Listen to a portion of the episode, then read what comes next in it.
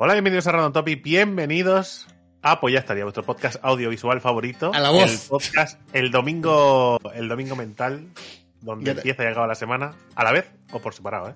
Sí, sí. Empieza o acaba. Grabado en un domingo catarra. Grabado un domingo en el que, en el que, bueno, si esta mañana no lo hubiera grabado. Hay que, Drake, hay que estar positivos. Joder, ya te digo, ya te digo. Eh, la verdad es que ha sido un fin de semana para olvidar, ¿eh? Y a día de y ahora mismo, ¿eh? Tampoco te creas tú que está. Sigue siendo para- un, un día para olvidar, ¿no? Yo te vi Sí, sí. eh, ¿no? en, en esta secuencia de, de eventos. Yo, cuando te oigo terminar el viernes, creo que fue, ¿no? Sí, viernes. Sí. Las noticias. Y dices, gente, cambio de planes. Cambio- Me voy. Cambio de planes. Empezado las, las, las noticias y me he empezado a encontrar mal, cada vez peor, cada vez peor, cada vez peor. Y ahora mismo estoy hecho una mierda. Eh, vamos a dejar aquí el directo. Yo dije, premio. ¿Vale? Drake, Sí, Drake, Drake intentó negarlo. Drake dijo, no, pero, no, no, todavía no. No, no, no, no, no. no. A ver, no, no, pero no negarlo. Quiero decir, no, No. negarlo. Es que el problema es que ahora mismo, o sea, porque el, este año eh, yo cogí un, un, un gripazo, ¿vale? Y era COVID. Ahora no te puedes resfriar, ahora todo es COVID. O sea, la gente se ha olvidado de otras enfermedades que, que te hagan coger fiebre. Ya siempre sí. es COVID. Entonces, claro, digo, puede ser COVID, sí, pero cuando me dé positivo será COVID. Hasta que no me dé positivo es un sí. gripazo. eh, O sea, porque al final, lo que, lo- al final, en mi caso al menos, lo que tienes es fiebre, mocos y tos. yo, yo, eh, yo lo he pasado esta semana y no he tenido fiebre. Ni siquiera he tenido fiebre. No, yo fiebre sí, ¿eh? Pero además fiebre heavy. Fre- Fiebre heavy eh, durante una tarde, la tarde del... Bueno, tarde-noche del viernes, ¿vale? Para olvidar, ¿eh? De, de, con todo cerrado en casa, ¿vale? Levantarme a mear y volver eh, temblando de frío, ¿vale? Hacía un calor que flipas. Me puse una manta encima, ¿vale? Que digo, es imposible que no esté sudando. Pues no, no, no. Estaba súper a gusto, ¿eh? Digo, muy bien. En fin. Cosas que pasan. No, yo, yo, yo di positivo el sábado. Sí, no, pero si Te, mandé la foto, como, ¿no? Sí. Pero Sí, ahora, estoy, como ahora, cada- ahora estoy bastante mejor. como cada uno esto lo pasa de una manera un poco No, no, distinta. sí, sí, hay cosas que hay cosas que se comparten, hay cosas que no, hay cosas que Yo la he pasado yendo mucho al baño. A mí me ha tocado l- la variante de ir al baño mucho. Yo, en cambio, me he asustado porque en- en- desde el viernes hasta hoy no había hecho caca. Me he asustado, ¿eh? Sí, porque yo sí he ido dos veces al baño. Digo, Buah, tío, esto después para sacar el tapón. Claro, pensé, digo, esto Eso después va para. a doler. Claro, va a doler, va a doler muchísimo. También es verdad que me he alimentado lo justo y lo mínimo. Sí, claro. Agüita. decir, no tan- hos- hostia, lo del agua ha sido un jaleo, ¿eh? No sé por qué bebí agua y me da dolor de estómago. Literalmente, dolor de estómago, ¿eh? Que bebía, bebía, yo qué sé, dos sorbos de agua y después me estaba encogido, de, me dolía el estómago con el agua, digo. Eh... y ya sé que va a parecer una risa. Y en cambio, bebía Coca-Cola cero y, Perfecto, ¿eh? y perfecto, no hay ningún A ver, problema. pero. Jagermeister, a ver si te, a ver si te quitaba todo. No, No, pero, pero, fue, fue- pero fue un poco raro, digo, pero no entiendo, digo, es porque es un líquido, es porque estoy ingiriendo algo, porque la comida no me apetecía comer mucho, pero lo que comía me sentaba bien, no me dolía ni nada, pero que eh, beber agua me dolía el estómago, digo, ¿esto qué mierda es? A ver, ¿qué, qué decir? Que no pasa nada, porque ya está, o sea, pues bebo otra cosa, pero, pero me parecía súper raro. Es raro, pero bueno, no pasa nada. Vamos a, vamos a arrancar, te voy a dar un par de minutos también sin que, sin que no tengas que hablar, ¿vale? Ah, bueno, hoy, hoy Geek os contará cosas, supongo. Yo voy a estar aquí de comparsa. Eh, tampoco muchas, pero porque no, yo no me he movido de casa. Eh, desde, Ah, yo en cambio me he ido de vacaciones. desde hace una semana. No, no, no, que no- hablaremos de cosas de casa. Eh, Yo solo- hab- hablaremos de cómo llevo pidiendo cosas para mí, por favor, que no puedo salir de casa varios días y estoy siendo omitido claramente por, por la policía. Por la policía de la Es- casa. es- eso en mi casa aquí no pasa. En, mi, ca- en mi casa no pasa. No pasa porque en mi casa es verdad que eh, ya será porque yo normalmente no pido nada o porque Marta es Marta, no lo sé, ¿vale? Pero yo es, pido cualquier cosa y Right Now está a mi lado. O sea, no... Ya, Es, así, es decir, eso no me puedo quejar, no tengo cero queja al respecto de eso, ¿eh? Eh, necesitas algo, eh. de hecho, de hecho, mi queja, de hecho, ha, ha pasado una cosa curiosa, que es que Marta pilló el COVID antes que yo y después yo. Pues podéis encadenar vosotros la secuencia de acciones. Sherlock. Vale, podéis, eh, podéis coger vuestra pipa y vuestro sombrero y podéis, ¿eh? Entonces, claro, el tema está en que, en que Marta, como yo no, sab- no sabíamos si, porque yo estaba bien, digo, pues yo la aislamos en, en la habitación y en la terraza, ¿no? Salía a la terraza y, y desde la habitación. Y al lavabo iba con mascarilla. Y ya está. Entonces, ¿qué pasa? Que estuvo eh, literalmente en- encerrada, digamos, en, en ese rincón. Estábamos eh, separados en dos ambientes distintos. ¿Vale? Cuando yo me puse malo, como, no- como da- seguía dando negativo, seguimos con el esto, porque claro, decía, a ver si va a ser una gripe, y a lo tonto, Luego vas lo a vas pasar a las dos cosas. Claro, claro. Dice- o viceversa, que yo le pego la gripe a ella ahora que está siendo del COVID. Dice, no tiene ningún sentido que rompamos esto. Claro, en todo esto, o sea, si a mí de normal me molesta que me toquen, cuando estoy malo, que estoy súper incómodo, ya no es que me moleste, es que me enfada. Es decir, eh, porque o sea, estoy muy incómodo y no, o sea, no necesito, o sea, ya me, me, me, me- me cuesta aguantarme a mí mismo, ¿vale? Para, para que alguien venga y me diga, ¿estás bien? Y me ponga la mano encima. No, no, puedes decirle a un metro y medio. Entonces, esto ha venido muy bien, la separación de los dos ambientes. Entonces, mientras ella está muy mal, yo le iba dejando las cosas en el alféizar de la terraza, la comida, el tal, no sé qué, y ya lo recogía a través de la ventana.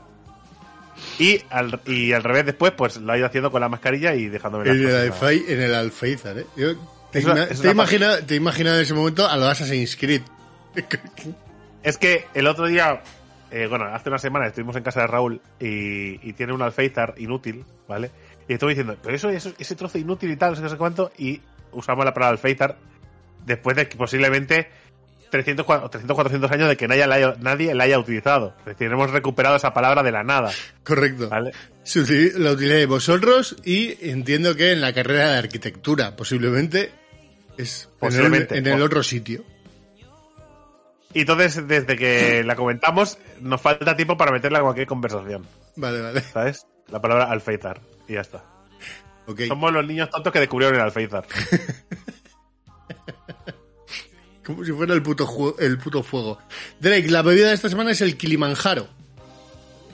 Eso es una montaña, ¿no? Y una bebida a, a partes iguales. bueno, no sé si a partes Bueno, iguales. a ver, ¿vale? no creo que te, la, te llevas la montaña, ¿no? Correcto.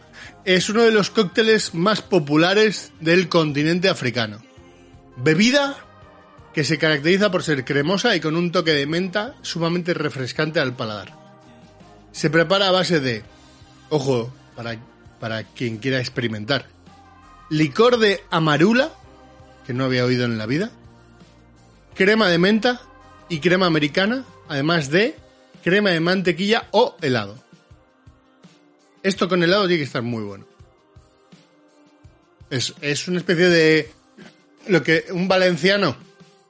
Que no deja de ser Cuantro con zumo de naranja y. Una, Ah, una, una agua de. Valencia. Agua de Valencia. Ah, no, un valenciano. Ah, no, es que el agua de Valencia es otra cosa, perdón. La agua de Valencia se hace con zumo de naranja, eh, con cava, con mogollón de azúcar y no sé qué mierdas más. Eso es otra cosa. Esto se parece en cuanto a que también llevas mucho azúcar porque le acabas metiendo un trozo de helado de vainilla brutal. Todo le ponen Valencia porque hay naranjas, ¿eh? Sí, ¿no? Es el denodinador común. Bueno, mejor echarle un zumo de naranja que no paella licuada o algo así. ¿Te imaginas? Eso sí sería una guarrada. Y está muy bueno cuando lo haces con zumo exprimido, no con zumo de granini. Por, pa, pa una vez que decimos una marca, vamos a decir para mal también, ¿no? Sí, vaya porquería de zumos. que se ve. Eh, los, de, los, ¿eh? los de naranja, digo. ¿eh? Se, se como zumo top, ¿eh? El, el zumo Sí, granini, sí, ¿no? exprimido, no notas la diferencia. Sí, no, lee, lee lo que lleva, anda, lee lo que lleva. Hay zumos de marca Chusta, ¿vale? Que es 100% zumo exprimido. Además, los ingredientes es zumo exprimido, con pulpa o sin pulpa. Que eso es mucho más natural y mucho más barato que la mierda que te acabas de ver en el granini. Es que creo que, creo que de hecho, creo que he visto hoy el anuncio de Granini del zumo de naranja, el zumo de naranja granini. Están dos Sí. tíos en un piso, ¿no? Y, y no sé qué, le hace un desayuno eh, uno al otro, ¿no? Y, y se esconde la botella de granini, ¿vale? Y le da el zumo. Toma, recién exprimido. Mmm. Sabe a exprimido. Y dices, hijo de puta, tú lo que tienes es COVID, porque no, no, no notas el sabor. Madre mía. Eh, a ver, eh, por- a, a ver si eh, en algún momento, si ahora mismo Granini tenía dudas de patrocinarnos, supongo que estas son unas pistas que le hemos dado a Granini, ¿vale? Sí, sí. Pero, pero sí, zumos de Bueno. mierda. Es decir, Si alguien de granini. Los hay peores, ¿eh? los hay peores. Es decir, de- digamos que Yo- yo de, solo- de los que de- venden, de los que venden no son los peores, pero es que son mierda. No, yo lo que pasa, yo de lo que me quejo es del, del, del de naranja en concreto. Del resto, Pero es que no son zumos, es que son concentrados y mierdas, es que da todo asco. por eso, pero cuando es, es de piña, ¿vale? Pues venga. Pero no me vendas como zumo sabor exprim, ¿no? Zumo de naranja exprimido. Algo que claramente no sabe a eso. Creo que sé diferenciar uno de otro. Creo, ¿eh? Poco, pero sé, ¿no? Algo sé. Algo. Por cierto, voy a encender el ventilador porque me estoy, o sea, no sé si me ves, pero me estoy derritiendo literalmente, ¿vale? O sea, no. Arranca. O sea, es que no. Arranca, Carlos, arranca, trata de arrancarlo. Eh, Drake, ¿qué, qué has hecho estos días? Además de intentar no morir. Básicamente entiendo que habrá sido tu principal intención. Yo te puedo contar que, eh, dado que me han dejado solo en casa varios días, tanto el... Domingo, domingo por la mañana y todo el sábado a la tarde, he estado... He estado jugando a juegos que no había jugado previamente. juegos antiguos, desatascando la, la biblioteca de Steam y del Game Pass también. Estoy jugando al Slade Spire.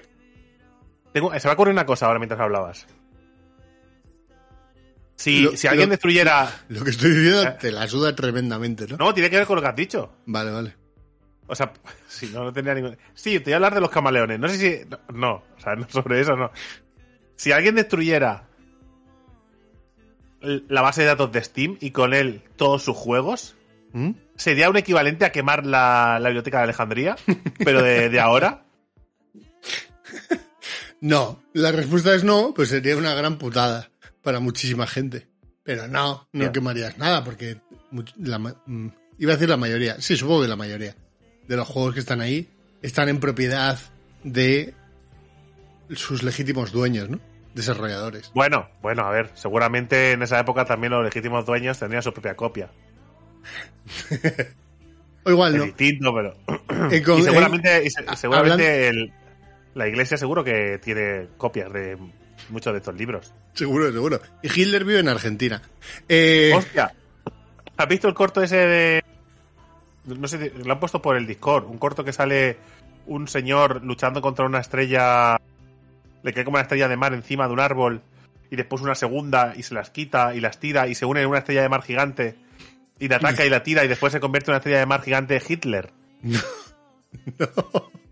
Sorprendente la, la de la... gran, gran vídeo, ¿no? Por lo que veo. Sí, sí. Sí, se ve que es un personaje famoso en la estrella Mar Hitler. Yo no, yo no lo conocía, ¿eh? Pero bueno. Somos, somos muy viejos, ¿no? Seguimos en la decrepitud. En nuestro camino a dejar de entender los memes, ¿no? ¿Y, Eh. y has visto el, el, el vídeo este de... que- que, eh, solo he visto cosas, claro. Ya. ¿Has visto el vídeo este de, de Dragon Ball hecho por fans? Sí, eso sí. Está guapo, ¿eh? Sí, a, ver, fans, fans. Sí, son Fans.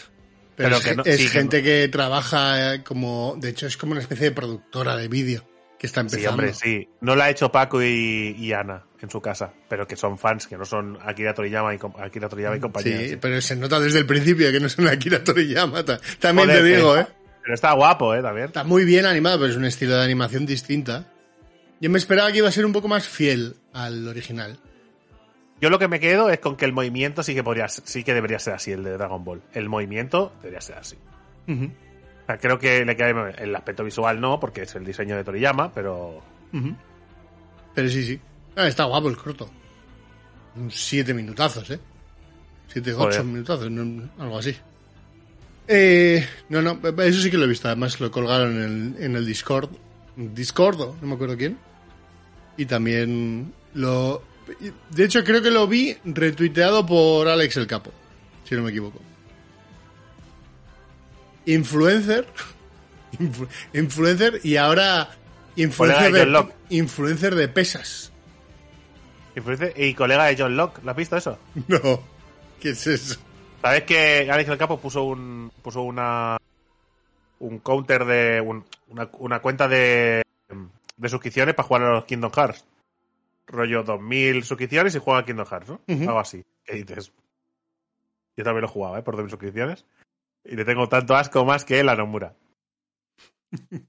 eh, entonces, eh, cuando se pasó el primero, que era. El primero se pasó uno que era una precuela. ¿Vale? Eh, pues además lo pasan difícil, que esa era la gracia, ¿no? Eh, el eh, Baiti le hizo. Le hizo. hizo. pagó un cameo. ¿Sabes lo que es cameo? Un cameo. Que- ¿Sabes? La- la- hay una web, hay una, hay una web que se llama Cameo, en la que hay una serie de actores o personajes famosos ¿Vale? que tú les envías eh, un texto, ¿vale? Y ellos pues hacen el texto ese a cambio de dinero. Es decir, Sí. te hacen el cameo. Sí. Vale, entonces habló con John Locke, o sea, habló con el actor que hace de John Locke, que está en el esto, le envió el texto. Pero claro, ese es el, de Lost. el de Lost. Y le envió un mensaje eh, a- felicitando a Alex el Capo por pasarse el Kingdom Hearts, ¿vale? Y por, y por enseñar el chocho en directo, que el John Locke estaba, leyó eso y pues ya sabes, bueno, pues ya está, perfecto. Dijo algo así como que la isla te lo- reclamará tarde o temprano y... ¿Y lo dice en castellano o en inglés? No, no, en inglés, en En inglés. inglés, vale, vale. Y dice, tus amigos, tus amigos Baiti y Nomura te agradecen jugar a... Y estaba hecho el cameo. Está interesante. No sé lo que cobra la gente para hacer los cameos. Ni idea. Yo sé que hay algo parecido en español, pero no sé cómo se llama. O igual es la propia web que tiene actores españoles también, ¿eh? No me acuerdo que en su momento. Igual Ah, que hay mira, gente sí, de doblaje sí. que te hace texto, o sea, te hace voces y te hace voces en off. Vendrá ahí de vale. todas maneras en la web. Pone, pone, ¿eh? Pone precios tal, ¿eh? Pone, por ejemplo, Rafa de Hombre G, 39 euros, ¿eh? Rafa de Hombre G, que no es ni el cantante, ¿eh? Joder. Mario Vaquerizo, 93 euros. Estás, estás investigando a ver quién nos puede hacer la promo de la siguiente temporada. Hombre, David Hasselhoff, ¿eh? 500 pavos. Este no está para mierdas, ¿eh? Lo Este que, me no- sor- lo que me sorprende es que lo haga. ¿No? Bueno, no sé. Eh, pone futbolistas también hay. Roberto Carlos, por ejemplo. Roberto Carlos, ¿eh? es que sale en la Vamos a hacer Roberto una promoción del FIFA de la... Mira, Na- eh, Nagomu Souto, ¿vale? Que es un jugador de fútbol japonés. Por 15 euritos te lo hace, ¿eh? Pero fácil, ¿eh? Pero además este es fácil. Es que este yo lo haría. Le pagaría a este señor porque dijera bienvenidos a la nueva temporada de Random Topic en japonés. ¿Quién es? Un jugador de fútbol japonés. Y ya, y ya está. Y ya está. Es que me da igual que no sea famoso. Así que me, me- me apetece que Pero que lo haga con, con estilo samurái, ¿no? Que me da igual. como ¡Random haga. tópico! Algo que quede... Pero es, es- pero es- es curioso, ¿eh? La verdad, el, el sistema esto de cameos. No, no, es una cosa que he descubierto recientemente, que se ve que hay mucho- hace mucho tiempo que está, pero que yo no lo había visto. Que- Bueno, ahí estamos. En fin. Eh, lo que te iba a decir, que he estado jugando al Assassin's Creed Origins, por ejemplo. Bueno, lo veremos en la, en la intro de, de Patreons y Subs. Ah, Al- vale. Al Origins. Como, o sea, Origins, ojo, ¿eh? sí, eh, claro, yo me he saltado toda esta nueva generación de Assassin's Creed. Todos. No, no, no he jugado ni el de... Mira, yo me he saltado justo ese, solo de los nuevos. de- o sea, de los nuevos no jugaste al Origins. No. Me está sorprendiendo mucho. ¿De qué año es el Origins? Ya del Eh, 2015, ¿no? No, bueno, no, no. Igual es 2017. 2017. Vale. Eh, es que está muy bien, ¿eh? Sorprendentemente bien. Hombre, a partir, ya sabes cómo trabaja Assassin's Creed, que una vez descubre una fórmula que funciona, la spamea Pero hasta ya- que la gente... Ya no solo eso, pero es que cuando, cuando nos cagamos en el pecho de Ubisoft, cuando... Bueno, lo, lo dejo para la, que, que aquí al final hablar de videojuegos Es raro, no solemos hacerlo. Pero me parece que a nivel de, de egiptología es acojonante. Acojonante. Y mira Bueno. que a mí Egipto me come el, me come el culo, quiero decir, no, no me Hombre, importa hay- lo más mínimo. Pero me flipa tantísimo. A ver, Hostia. La historia es que es verdad que hay mucha mucho trabajo de no diré investigación, pero que sí que es verdad que hace un trabajo histórico. Pero yo diría que sí, ¿eh? Y a partir de ahí, pues ellos por su, con su con su lore. Sí, claro, luego tienes que mezclarlo con astergos, pero que, pero que me flipa mucho muchas de las cosas que, que plantean, o sea, de cómo recrean, ¿no? Eh, Alejandría, por ejemplo. Está muy guapo. Está muy, yo, claro, muy yo es que me he jugado los dos siguientes y me imagino por dónde van los tiros del Origin. Sí, Porque al supongo. final- Al final beben de ahí. Pero muy, muy bien. Así que nada. Eh, ya, ya te comentaré luego. Y el Slade Spire, creo, y alguna, alguna mierdilla más. Ah, El, el de Golf, Cursed Golf. Probó la demo. ¿Y qué tal? Bien. Eh, sí, pero me esperaba otra cosa. No sé por qué. Me esperaba un RPG o algo más. Esperabas una cosa que una cosa que no mostraban las imágenes del tráiler. Es que me, me daba a entender otra cosa distinta, sí, ¿no? O sea, lo entendí de, de otra manera.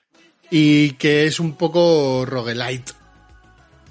Bueno, pues a ti te gusta, a mí me da asco terrible, pero Este modo de avanzar de forma aleatoria en esto no, no- O sea, preferiría que fueran puzzles como tal, que las pantallas fueran siempre las mismas y fueran puzzles. Como concepto del juego está curioso. No deja de ser golf simplificado a modo de plataformas. Pero bueno, ya, ya, ya lo comentaré. Es juego de soplar el cartucho o de review independiente, ¿eh? Sí o sí. Pero bueno, veremos. A ver qué es lo que nos cuentan. Vale, eh, ¿quieres hablar de series? Porque otra cosa no, pero series y películas habrás visto. bueno, mira, por ejemplo, te puedo decir que he visto eh, he visto el documental de La Polla Records, ¿Vale? me lo puse porque vi, vi el anuncio y lo vi en un campo, ¿vale? De ahí de Euskadi, sentado con un bastón. Hablando tranquilamente y dije, me apetece ver a este, escuchar a este señor hablando en el campo. que después, claro, evidentemente hay cosas de conciertos y tal que eran mucho menos tolerables. Más que nada, no porque no me guste su música, sino porque no me encontraba yo para escuchar la Polla Records, precisamente que no es... Y te cuenta, su, te cuenta su historia, la del grupo y tal, y la verdad es que está bastante guapo el documental. Ujú. Bastante chulo. No llores. Por- por- la voy a recordar. Está bien que recuerdes esos momentos Pero no sé por qué, no sé por qué. Mira, mira que es una cosa que yo sabía, pero mi cerebro ignoraba. O sea, yo lo sabía porque no lo había hecho, lo he hecho muchas veces, que el, el cantante de la Polla Records es gallego. ¿Vale? Nació en Galicia, pero se crió en Euskadi. Vale, ¿Vale? no tenía ni idea. Y entonces, pero yo siempre las, las- la asumía que era vasco, como el resto de los miembros, creo que el resto de los miembros son, son vascos. Pero más que nadie, por a ver, si siempre era con la puta camiseta del Celta, de Vigo. Y dice, no me gusta el fútbol, que es una puta mierda, pero soy del Celta. Digo, pues de puta madre, ¿sabes? Y no sé, estaba bien. Si te gusta apoyar récords, es divertido ver cómo se inventan los nombres. Cómo des- des- desmitifica eh, un poco el grupo y, lo, y, lo, y las letras, porque la Polla Records mucha gente le gusta porque eh, le gusta porque es un poco el grito del proletariado. ¿no? Es un poco la, la queja del, del, del obrero. Y las canciones van muy de meterse contra, contra la, po- la policía, la política, ¿no? Contra el Estado en general, contra el rey. Es muy, muy ese rollo. Claro, la gente que sigue ese rollo, pues la la- música La versión rock de escape. un poco así, sí. Eh, entonces, es gracioso ver como él, dentro de que sí, que, que va- le va ese rollo y que. Pero que vamos, que está ahí por lo que está y, por, y él lo dice, dice, joder. Dice, Es que me da un palo terrible trabajar. Pues cosas así, ¿eh? Dice, Es que no me, o sea, no me apetece nada trabajar. De poder haber podido vivir de esto es la hostia. Claro, porque él no lo considera un trabajo, que lo es. Y que él mismo dice, tío, no, a mí no me apetece muchas veces ir de conciertos. Estoy, estoy al lado. De estar con mi hija, con mi mujer, Ujú. Pero bueno. y, y nada. Eso es interesante, que le gusta apoyar récords. Después vi el primer capítulo de Bastard. Sí, ¿De yo, ta- Netflix? yo también. ¿vale? Y dije, bueno, pues lo elimino y no vuelvo a ver nada más. Es- Me parece vergü- vergüenza ajena. O sea, me parece de vergüenza ajena todo lo que pasa en ese capítulo. Es que es o sea, un- los personajes. A Es ver. que es, es asqueroso todo. Pero es que es un anime de un manga del... ¿De qué año es el manga? ¿Del 80? ¿85? No, no creo que este manga sea... O sea, que lo que pasa es que el aspecto visual es un aspecto visual actual, pero Bastard, ¿no? Sí, vis- visualmente ok, pero Visu- si visualmente, visualmente, porque le dan incluso un toque de... De... de o sea, no, no hacen uno a uno las versiones previas, sino que adaptan para que visualmente mole un poquito más. No, no, no. Que Aún sí, así sí, tiene que- ese punto. Es del 88. Joder, pero es que me da igual, ¿eh? Es que todo lo que pasa, los personajes, Pues es, lo que dicen, como lo dicen, madre mía, qué vergüenza ajena, ¿eh? Se me sentí... ¡Ay! ¡Ay! Que nos, que nos matan, que nos van a matar. que maten van a todos, matar. que yo no me quiero dar un beso. Que yo hoy, que me da mucha vergüenza hacer cosas de estas, que yo no quiero. Matar a todo el mundo, todo el mundo decapitado, todo el mundo explotando ahí en sangre. Bueno, vale, y ves que era darle un beso. Digo, esto era lo que te da vergüenza. Puedes haber salvado a toda esta gente. Y has decidido no hacerlo por un beso. Bueno, pues ya está. Sí, yo, eso. Entiendo que, que forma parte más de, de lo que era esta, ¿no? este anime en aquella época. El manga. Porque, si no me equivoco, a ver, ¿eh? esto es del 88, Berserk vendría más tarde. No sé en qué año empezó Berserk. El Yo he visto algo de 89. Berserk, he El visto algo de 89. Berserk y da menos vergüenza ajena. No, nada que ver. Es que eh, no es na- no es que de menos vergüenza ajena. Es que no tiene nada que ver. Esto está Claro. entre hacer una especie de fantasía oscura, pero con toques de humor, o intentos de humor de la época, ¿no? Y Berserk no, Berserk es, se toma en serio todo el rato su propio argumento. Eh, No, Berserk, Berserk, Berserk es de lo más brutal que es que yo he, que haya visto, seguro, las, las tres películas de anime de Netflix de Berserk, que no deja de ser el compendio de la primera temporada de Berserk, es de lo más acojonante que hay para ver de anime adulto. Y es ultra recomendable esas tres películas. Ahora, acabas con la cara diciendo, ¿what? Acabas en la tercera película con el culo roto. Pero bueno, no pasa nada. Es lo malo que tiene. Berserk, que por cierto, han retomado el manga. Y acabarán la obra del difunto. A ver. A ver, a ver lo que hacen. Bueno, eh, lo que he visto hasta ahora de lo nuevo es bastante continuista, ¿eh? No. Y el dibujo está calcado, no sé hasta qué punto. El dibujo es lo más fácil de hacer porque al final artistas que dibujen como un artista muy famoso siempre habrá, habrá patadas. Supongo. Sí, o, Entiendo, ¿eh? Que O, o que, bueno, la gente que ha trabajado con él ¿Cuánta gente años. puede dibujar como Toriyama a día de hoy? Sí, sí, sí. Muchísima. Que no lo diferencias. Claro. hasta el punto de no Digo, diferenciarlo. Sí, sí. No, que aquí lo mismo. No, no sé quién. Ya, ya, me imagino que saldrá, ¿no? O igual ya está publicado. ¿Quién, quién va a hacer esta es- especie de segunda parte, ¿no? Hasta terminar la, la historia. Porque en principio la terminan ya. Creo. Que, bueno, está guay. A ver cómo, a ver cómo termina esta historia. Porque no, no sé cómo se puede cerrar esto. En pocos tomos. Mal. Mal, mal. Se, acaba, se, se acabará mal. Eh, también he visto. Me dio por ponerme pelis que ya había visto. Para no tener que prestar mucha atención. No, tío. Claro, es que no estaba para estar muy atento. Estaba, Regreso estaba al en la futuro. fiebre. ¿no? Regreso al futuro. No, en el corazón del mar. Que es la de. La de Thor. Bueno, es la película de esta última que hicieron de Moby Dick. En la que va Her- Herman, eh, Herman Melville, el autor original de, de Moby Dick. Va a visitar a uno de los. eh, al último superviviente del Essex, que es el barco que fue. el barco de la historia. Ujú. Y quiere que le cuente lo que pasó. Y, le, y la cuenta a través de la historia de Owen Chase, que era el, el primer oficial del barco. ¿Vale? Y lo gracioso de esto, que la película a mí me gusta porque, curiosamente, con todas las cosas que me dan los juegos de barquitos, me gusta mucho la película de barquitos. Pues te voy a recomendar una película espectacular. de animación. Es que no sé cómo se llama. La película que han puesto, que han publicado ahora en Netflix. Es que luego tendré que pedir, tendré que mirar passwords y pedir passwords porque creo que cuando lo borré todo he borrado passwords de todo en el PC y ahora no en el PC no puedo ver nada. y, y lo mejor de todo es que yo no recordaba que el, que el, que aparte de que yo sabía que era Chris Hedward era el eh, Owen Chase ¿Mm?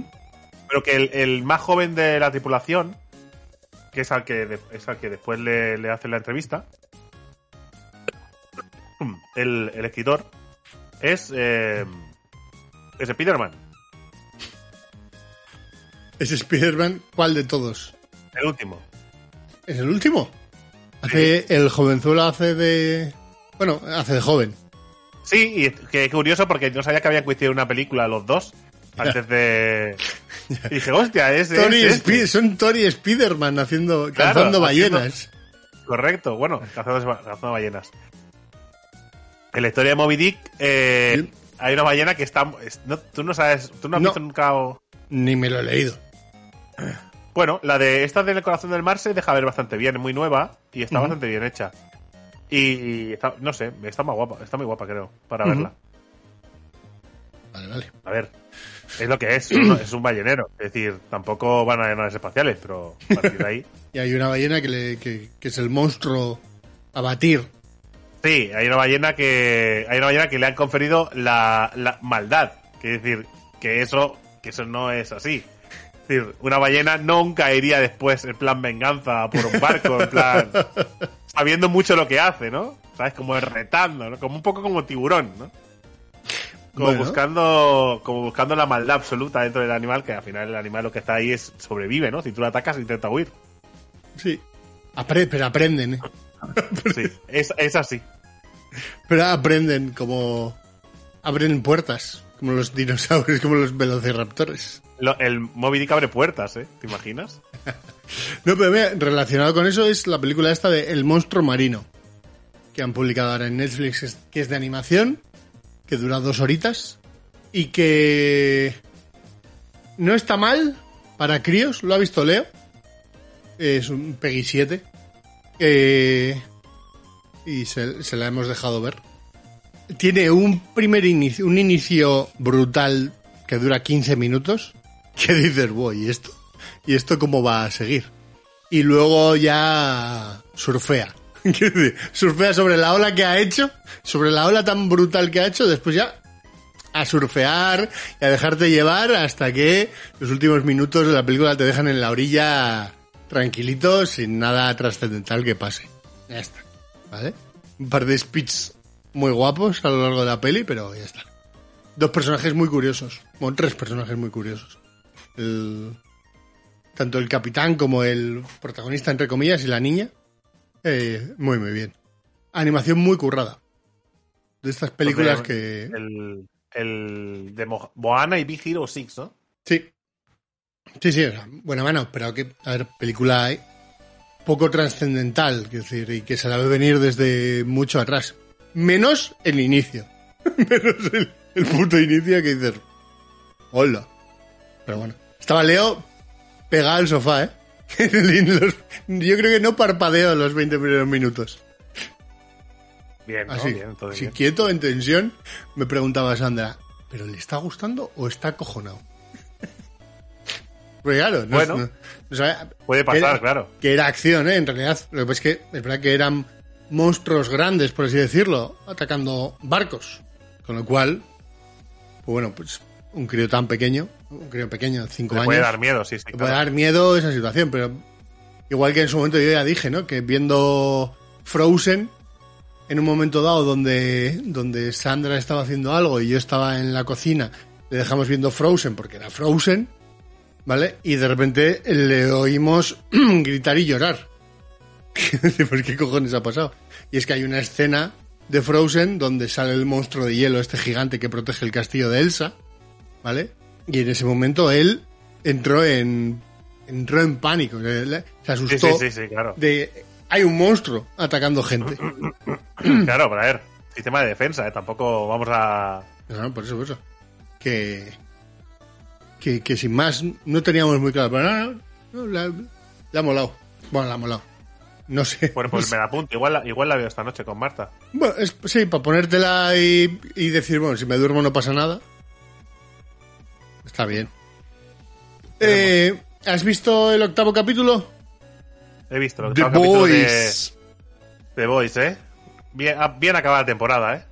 Sí, eh, yo un poco... Joder, pero es una frase que con The Boys suena un poco raro, ¿no? El... Es que no muere nadie, ¿sabes?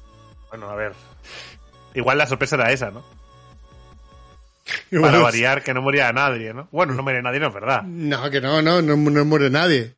Hay que decir, no es verdad ¿Quién que muere? no muera nadie. Muere Ah, vale. gente. Muere gente. Al- Mueren personas, pero durante esta temporada es que han muerto demasiadas personas. A ver, que al final alguien tiene que continuar los capítulos y dices, si te los cargas Sí. a todos. No, no, no, yo pensaba que iba a palmar más gente en el ataque final. Pensaba que iba a palmar más gente. O sea, por lo menos había una persona, una persona que sube al helipuerto, yo pensaba que palmaba. Tenía lo. Sí, ¿no? Pero mira, es que Porque- no. Es porque que la- Porque la escena, si no, de hecho tiene poco sentido, tal y como ocurre, ¿no?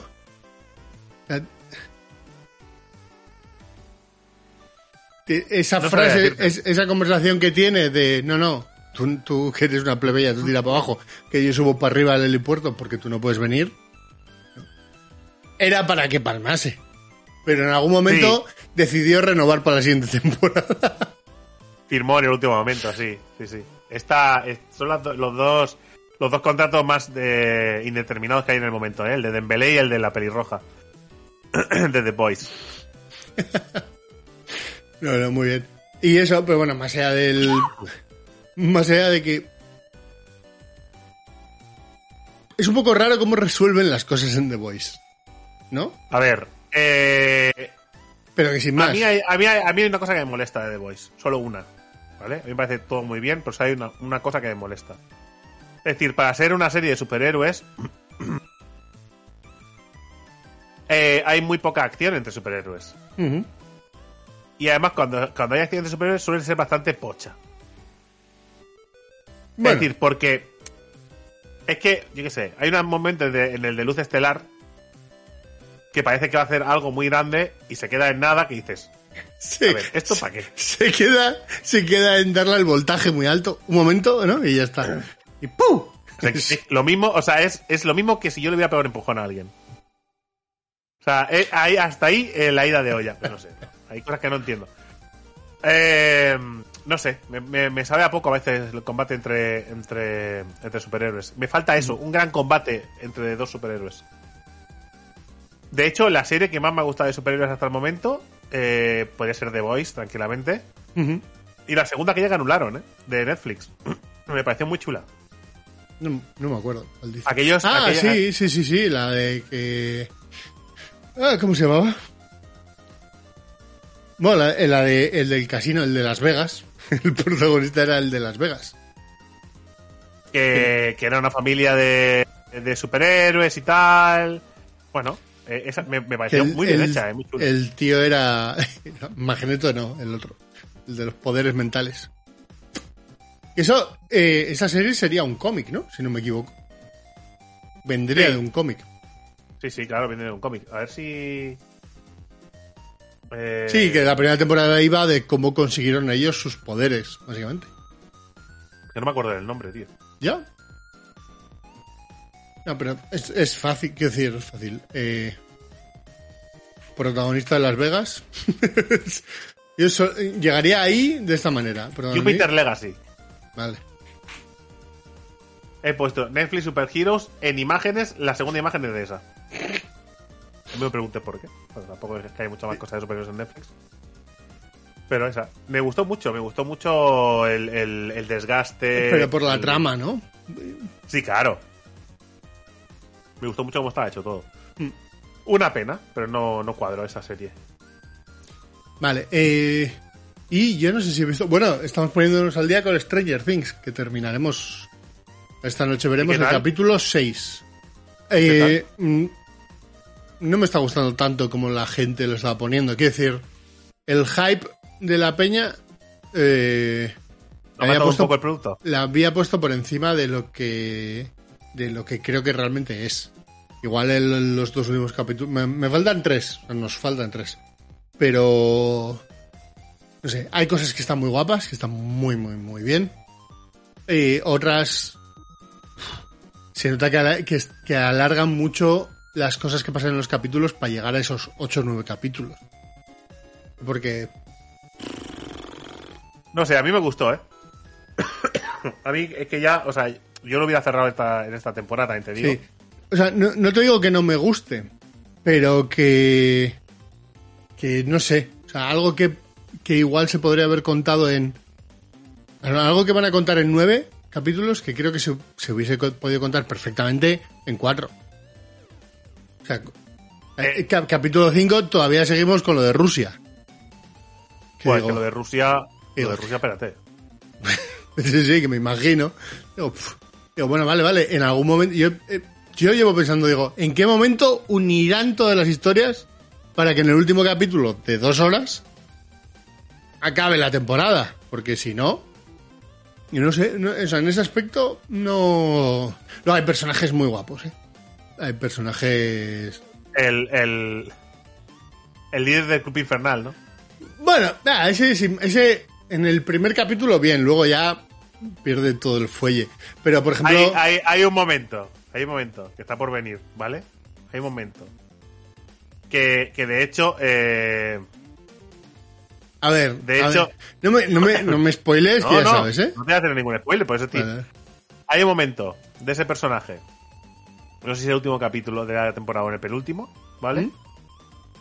Eh, muy épico. Innecesariamente épico, que también te voy a decir. O sea, lo han hecho porque molaba. Y me parece bien. Es decir, a veces no tiene que tener mucha coherencia y molar por molar está bien. Sí, sí, sí, la serie en sí muchas veces es molar por molar. Quiero decir, eh, eh, lo del avión a Rusia, ¿vale? La pelea es molar por molar. Quiero decir, no... La pelea de karate. Tal cual. Cual. El tiroteo en la casa de los. con los dos policías. El policía que se carga a 17 militares con una pistola. Cuando los militares llevan bazocas. Quiero decir. Bueno, pero, pero que hay que Es fliparse. Que- molar por molar. También, ¿eh? Sí, sí, tal cual. Por cierto, Claro. eh, ¿te has puesto al día de, de la de, hablando de superhéroes, de la de... Eh, Umbrella Academy? No. No, porque estamos. me Porque es, que me queda un es que esa la, la veo con Sandra y estamos. Todavía estamos con Stranger Things. Es la siguiente, toca ahora. A mí la de Umbrella Academy, eh, no sé si, la, si acaban aquí, en esta temporada. ¿vale? Pero ya la podrían ir cerrando. Sí, porque es todo como muy recurrente todo el rato y entra todo el rato en bucle y llega un momento en que está bien, pero cansa. Tío, déjalo ya antes de que antes de que quieras dejarlo tú, ¿sabes? Déjalo ya. Sí, yo creo que la primera temporada. Es que pues, tendrían que haber buscado la, la manera de haber cerrado en la primera temporada, posiblemente. La segunda bastante primera, se- ¿eh? primera, segunda. La segunda tiene momentos guapos. Tiene momentos muy Pero buenos. en, gener- en general es pocha. Sí, to- no sé, a ver de qué va esta tercera. Es que no, no, no, no tengo muy claro. La tercera la- es una ida de olla al, al más por estilo Hombre la Academy, eh, pero, pero. Bueno, eh, eh, seguían un poco la línea del cómic, con lo cual. Después me he acabado de ver la tercera, segunda temporada, perdón, de Superman y, Superman y Lois. La ¿Mm? tenía abandonadísima y, pues bueno, Has aprovechado. ¿no? Y me la he puesto ahí y digo, bueno, le di al play cuando acabe, se acabó. y, y eh, bastante. A ver, yo creo que ha ido empeorando poco a poco. Cada vez se le nota más las costuras de ser una serie de DC, de superhéroes. Que no sé por qué tiene la intención de que parezca cutre todo el rato las cosas. O sea, hay un tío con una armadura, hace falta que. se- pues no pongas tíos con armadura si no lo vas a hacer bien digitalmente. Ya. Si va a aparecer un Gormiti, ¿vale? Pues no lo hagas. lo digo de verdad, no hagas un Gormiti. O sea, no pongas un tío con armadura. Pero Vale. hay un momento, ah, hay un momento eh, muy Superman, que yo creo que es el momento este, que, que supongo que al actor que interpreta a Superman en la, en la serie le tiene que haber volado un montón a hacer, que supongo que es algo que aspira a cualquier actor que hace de Superman. Que es hacer una cosa muy chula. ¿Vale? Esto, hay spoilers, pero creo que os va a dar igual, nadie va a ver esta serie. Eh, tampoco os recomendaría que la Ah, vierais. a mí Yo me la da veo. igual. ¿Vale? Pero durante los próximos 25 segundos va a haber spoilers del final de, de la segunda temporada de Superman y Lois, ¿vale? Hay un momento en el que dos, el mundo normal y el bizarro, que es el contrario, ¿vale? Eh, se van a unir. Un- Una malvada va a unirlos, ¿vale? Para que se super- superpongan. Bueno, Superman, después de que pasen muchas cosas, separa los dos, los dos mundos que están como ya superpuestos, que uno es redondo y el otro es cuadrado. Están como ya como superpuestos y va muy rápido alrededor de los mundos, ¿vale? Cuando ya ha alcanzado mucha velocidad, va contra un mundo, de un puñetazo lo separa. y digo, sí, así sí. Claro, si es que no podía esperar otra cosa que decir. Tiene muy poca lógica, lo más lógico es que partieras el planeta en dos. Pero, pero me parece bien, quiero decir, porque además la escena es muy guapa, grita muy fuerte, la escena está muy bien hecha. Pero que está guapo ver que Superman separa dos planetas de un puñetazo. Al final es lo que quieres ver. Hemos venido a esto, ¿no? Eh. Drake, llevamos 45 minutos. Tengo la sección preparada. Hazla, tío. Hazla ya, no, ya. no le vamos a dar más vueltas así. Tú te dedicas a hacer chistes sobre la sección y ya Bueno, está. haré lo que pueda. Vale, bueno, o no. Eh, he traído una sección que yo creo que en algún momento hemos tocado, desde luego alguno de los que aparecen. La sección como tal, no sé yo. Que son científicos locos de la historia. ¿Vale? Yo sé que Vale. Raúl en algún momento ha hablado de Mengele, que aparece, por ejemplo, ¿vale? Pero hay otros que son, me han parecido maravillosos. Entonces, eh, vamos a comentarlos. Y de hecho, igual alguno lo apuntamos para los especiales de verano, porque tiene tela, ¿eh? Alguno de ellos. Eh, es a lo largo de la historia, con lo cual nos vamos a encontrar cosas muy curiosas, ¿vale? Arrancamos con el número 10, Paracelso, ¿vale? Que vivió entre 1493 eh, y 1541, es decir, siglo XIV y siglo XV, ¿vale? Vale. Que nos pilla lejos. Sí, y sobre todo la ciencia en aquel momento también la pillaba lejos. Claro. Bueno, ahora no te creas tú que está el tema Bah. para pillar la ciencia. ¿eh? No, ahora la ciencia, bien. Otra cosa es la gente con respecto a la ciencia. La ciencia a día de hoy, tú no dirías que está La- bien. La, la ciencia está bien. La gente con la ciencia, la unidad, ¿no? Está. Hay una parte de la gente que... mm, un poco así. Eh, Paracelso. Paracelso estuvo pensando durante muchos años cómo se podía crear un hombre. ¿Vale? Y fue un... A ver, yo eh, creo que con una mujer, creo que generas, ¿no? Ya, Tampoco ya, era muy difícil. Sí, a ver, no era muy difícil. Bueno, si te pones a pensar en aquella época, tú sabías que de la unión pasaba algo, ¿no? Del forniqueo, pero como, era todo ese proceso, era difícil de adivinarlo. Como no, no había herramientas realmente para, para saber cómo funcionaba todo aquello. Entonces, lo que había eran muchas hipótesis, ¿vale? Y la hipótesis de Paracelsus, ¿vale? Era que pensaba que había un humano diminuto, pero completamente formado dentro de cada espermatozoide. Qué guapo, ¿no? O sea, su- eh, pues entonces Había, problema, ¿no? había, había un comandante de esa nave. O sea, realmente, realmente hay una imagen. Hostia, pues este, este inventó la serie de La vida es así mucho antes de que saliera, ¿no? Muchos años antes. 500 años Vale. antes. Vale, vale, vale. Incluso tenía una receta de 40 días para probar su idea. ¿Vale? Completa Eso. con instrucciones para que la empresa tuviera éxito. ¿Vale? Eh, básicamente, no, no, no aparece la receta entera, ¿eh? Pero básicamente es. Para construir un ser humano necesitas un dispositivo de incubación caliente y sangre humana. Entiendo que algo más formará parte de, de este. Pero claro, Sí. ne- necesitas, ¿no? Esa miniaturización de un espermatozoide, hacerla grande. hacerla grande. Hacerla invertida de cariño encogido a los niños. Y te saldrá un piloto con un casco dentro de una nave enorme. Estaría, estaría muy guapo que eso fuera verdad. Estaría muy guapo porque, hostias, ¿no? La cantidad de pequeños seres eh, formados que se han matado a lo largo de la historia es increíble. Sí, luego es verdad que había cosas, o sea, el tío avanzó en la teoría de la preformación, creía que los organismos crecían a partir de pequeñas versiones de sí mismos, bueno, y en sus instrucciones sobre la creación de la vida, incluso describió cómo el esperma tenía la clave de la vida. ¿Vale?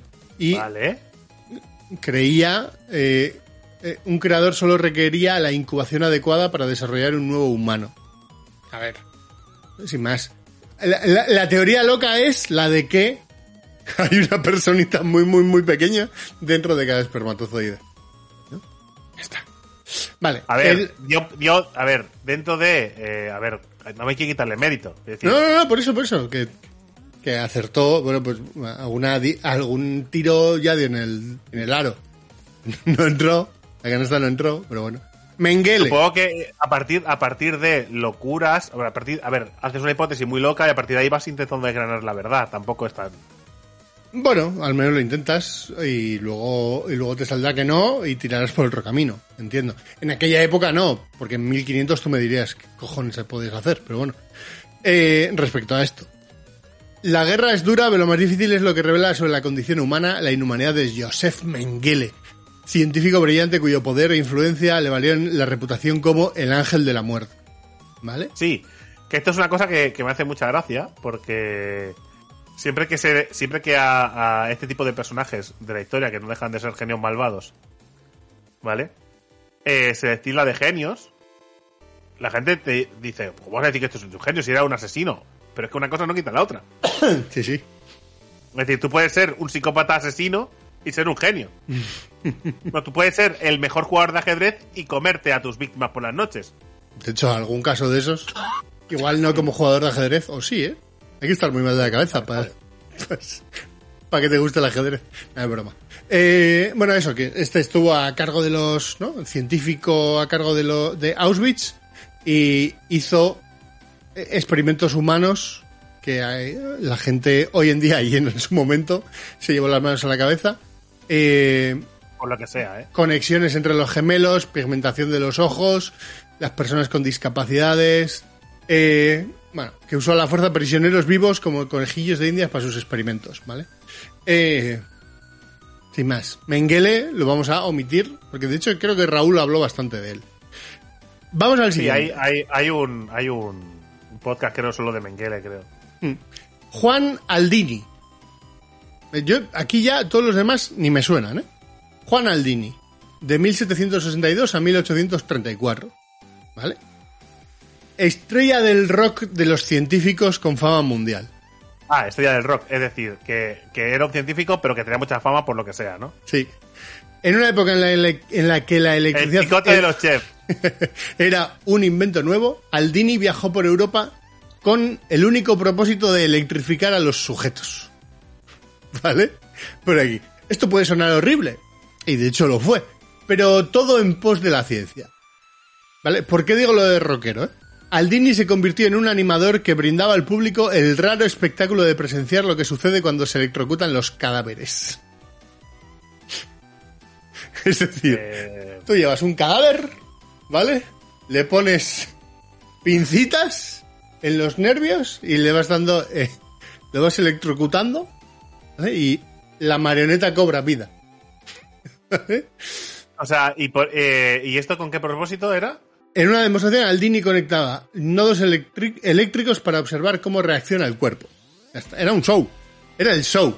Era, Ah, era la era- jaca de Aldini, ¿eh? O sea, básicamente era, era el, el, eh, era un streamer, ¿no?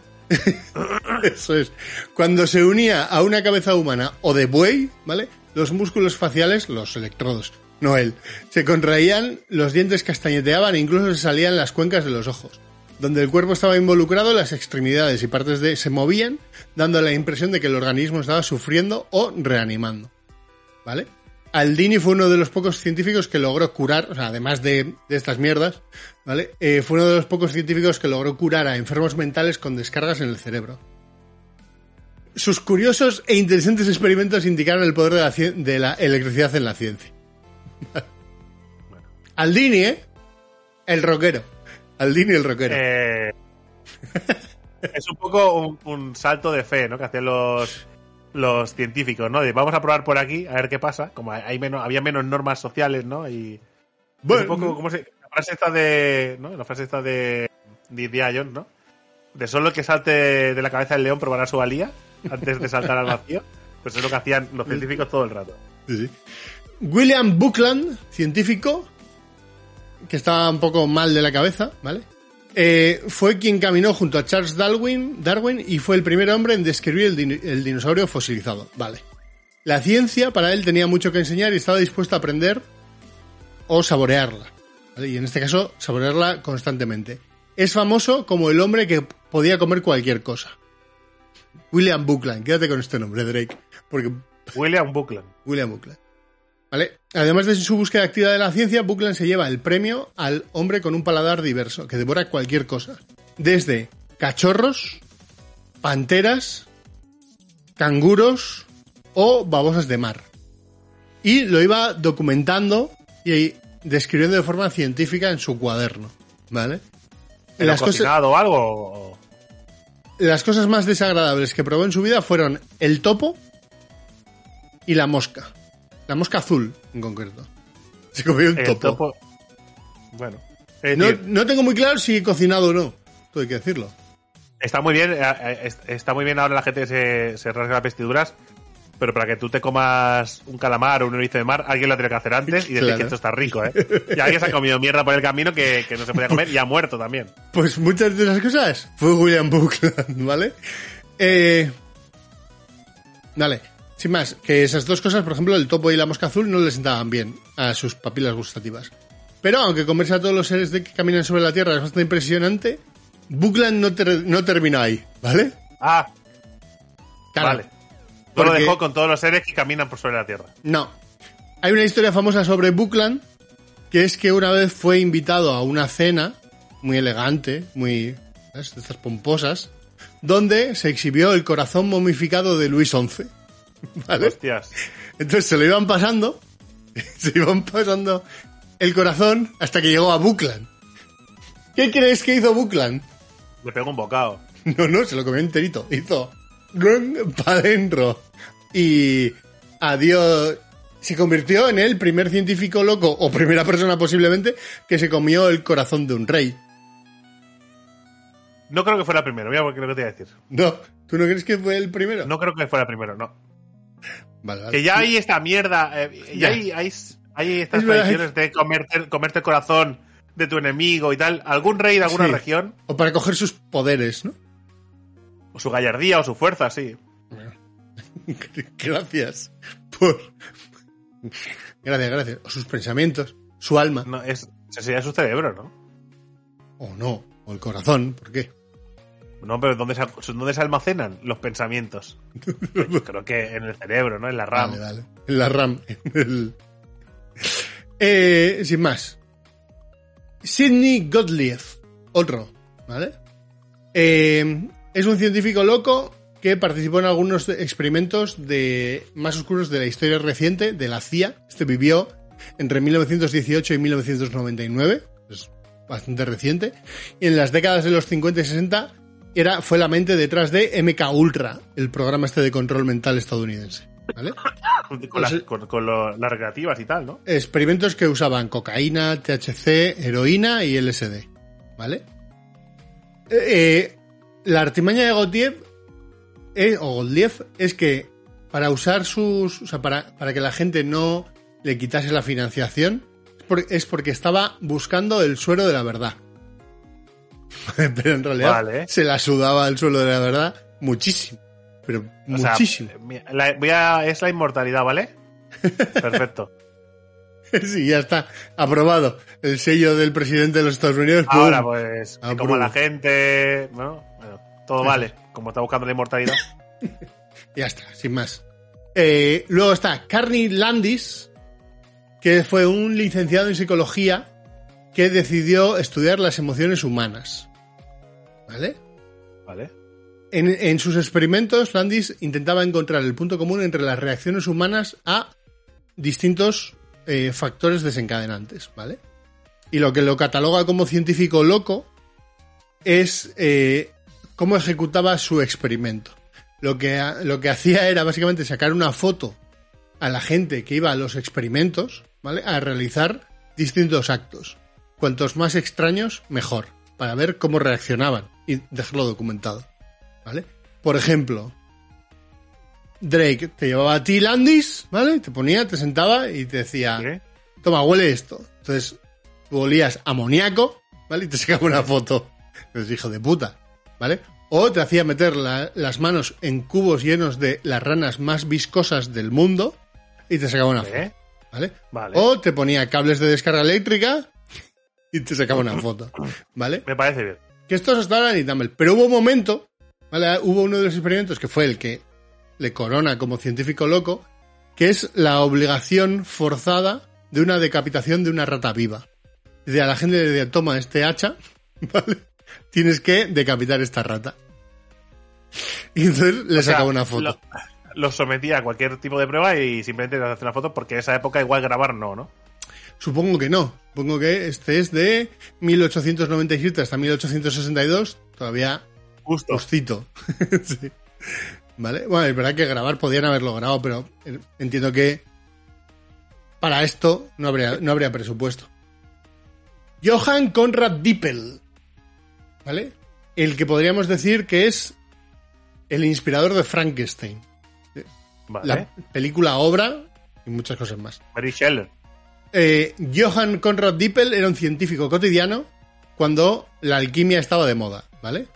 Años 1613-1764. No, perdón, 1673-1734. Estaba pensando, mucho ha vivido este señor. No, no, 50. Eh, en aquella época, bien. Entonces, los alquimistas eran los científicos que dedicaban su vida a descubrir elixires, manipulando todo tipo de metales. Concepto de alquimista. Dippel era un residente notorio del castillo Frankenstein, ¿vale? Un castillo en la cima de una colina que, pues eso, la gente lo tomaba como castillo maldito o lo que fuese. Entonces era el alquimista, era uno de los alquimistas oficiales del castillo Frankenstein y le tocó experimentar con todo. Los ingredientes más peculiares de sus elixires incluían cuero, marfil, sangre y cuernos. ¿Vale? Y dijo que había encontrado una cura única para todos los males, desde la epilepsia hasta el resfriado común. Rabo. Eh, pero cuando no estaba el amigo Dippel descubriendo, resol- resolviendo los males de la sociedad, ¿vale? Estaba obsesionado con los trasplantes de alma. ¿Vale? Claro. Oye, pues es algo que se ha investigado poco, Bueno, o igual demasiado, ¿no? por Eh, lo que sea. Vale. Dippel tuvo la brillante idea de que se podía transferir un alma de un cadáver a otro usando tres ingredientes, ¿vale? Esto es Monkey Island puro. Una bolsa de plástico, un Lu- Lubricante, un fuelle. una manguera y un embudo. Tú con Claro. esas tres cosas transfieres el alma A al sujeto B. ¿Vale? Entonces, claro, Vale. Estas actividades eh, dieron inspiración a las historias de, de cosas como Frankenstein, concretamente. ¿Vale? Luego tenemos a José Delgado, que esto me ha flipado mucho leerlo. Es un científico español. ¿Vale? De 1915 a 2011. No tengo claro que sea cierto todo lo que pone aquí. O sí, igual sí. Eh, No me ha dado tiempo a mirarlo, ¿vale? José Manuel Delgado, esto es de una web americana. No llevas demasiadas pocas semanas preparando esta sección, no te ha dado tiempo a confirmar la fuente, ¿no? Correcto. Científico más brillante desde la historia reciente. ¿Vale? Eh, hablan de que la, de cómo la electricidad podía manipular el cerebro. El cerebro. Al identificar la promesa en, su, en la idea, Delgado la llevó al siguiente nivel, intentando controlar con éxito animales y humanos con, a través de electrodos. ¿Vale? Desarrolló con éxito tecnologías que manipulaban la, mente eléctricamente usando un chip cerebral. Y al igual que en las películas, Delgado estimuló los tejidos neurales de los monos, controlándolos con nada más que un control remoto. Un gamepad. poco a El poco, mando a distancia, ¿eh? poco a poco, fue evolucionando la tecnología y la usó con un toro. ¿Vale? Y experimentó como el toro que venía por él, ¿vale? Y tenía un, un- un play pause, ¿sabes? Le dio al pause y el toro paró justo delante suyo. Que me imagino que esto estará documentado. Es decir, estará A grabado. ver. Podría ser.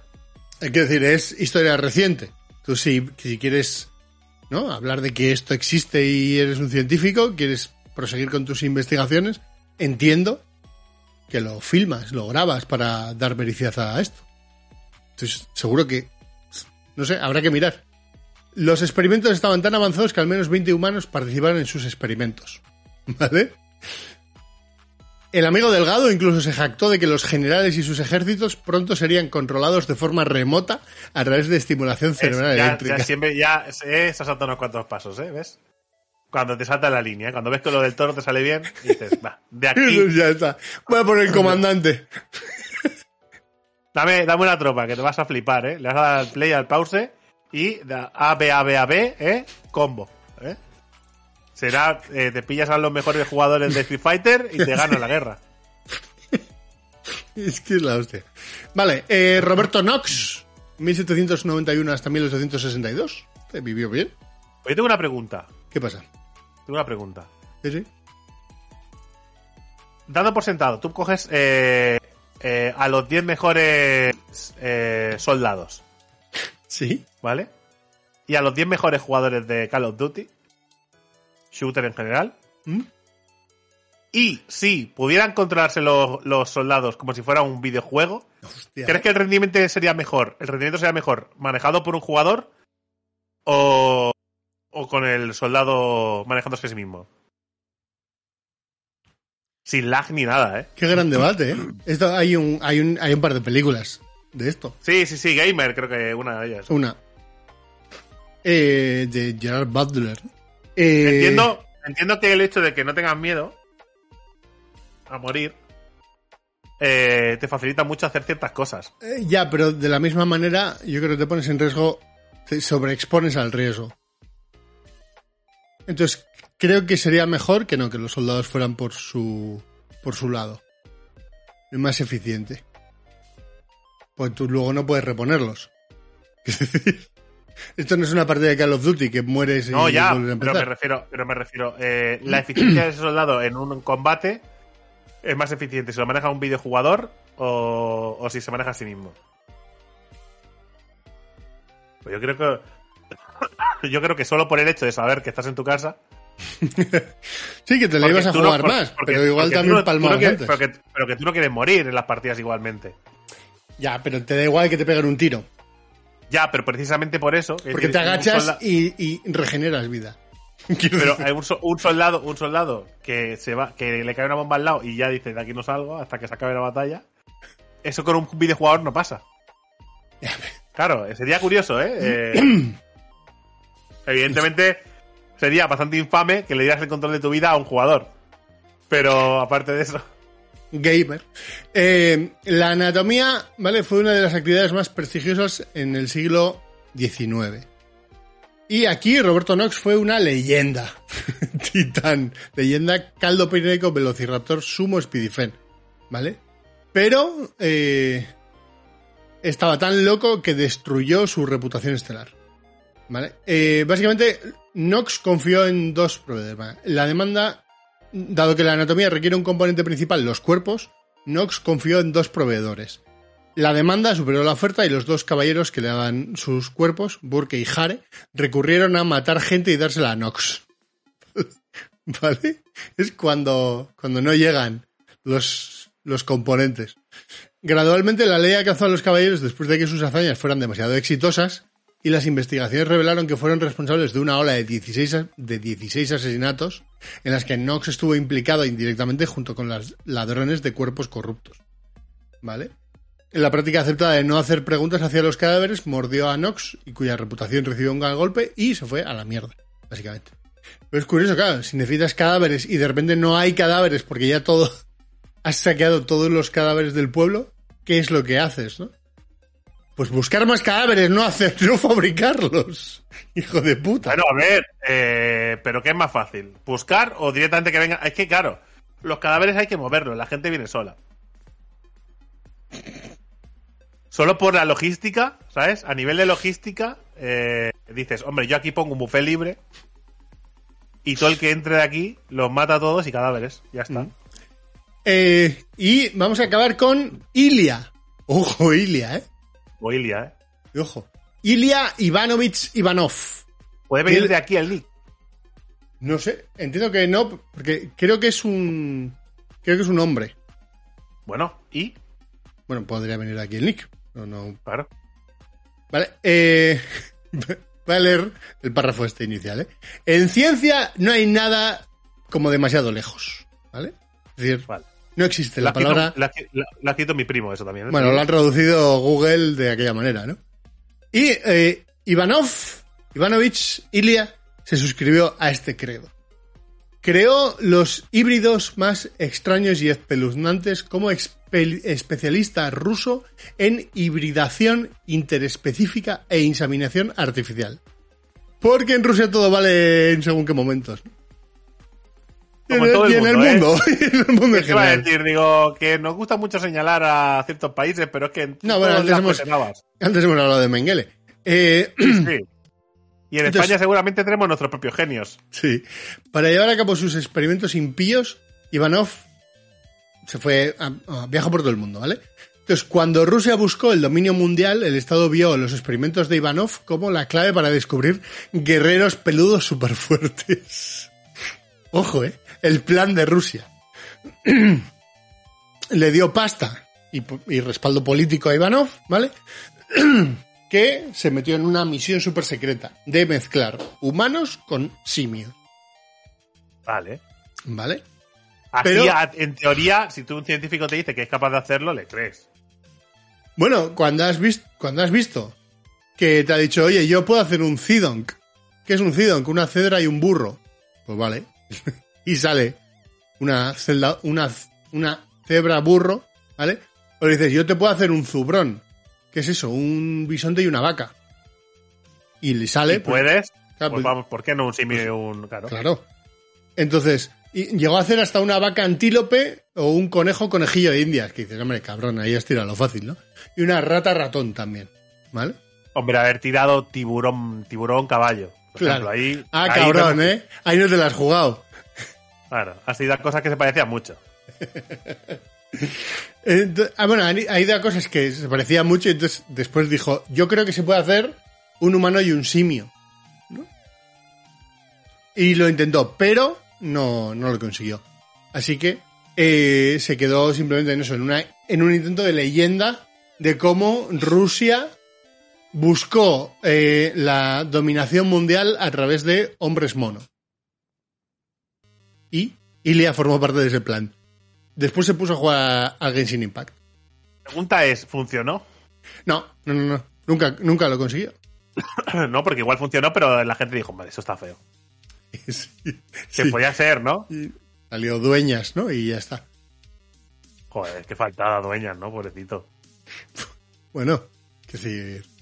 Y que en realidad tiene un problema que no tiene nada que ver con, con el mono, pero Claro, pero era, era peludete, ¿verdad? Pero bueno, pero aparte de eso. Que hay, hay mucho que era más peludete que dueñas, ¿eh?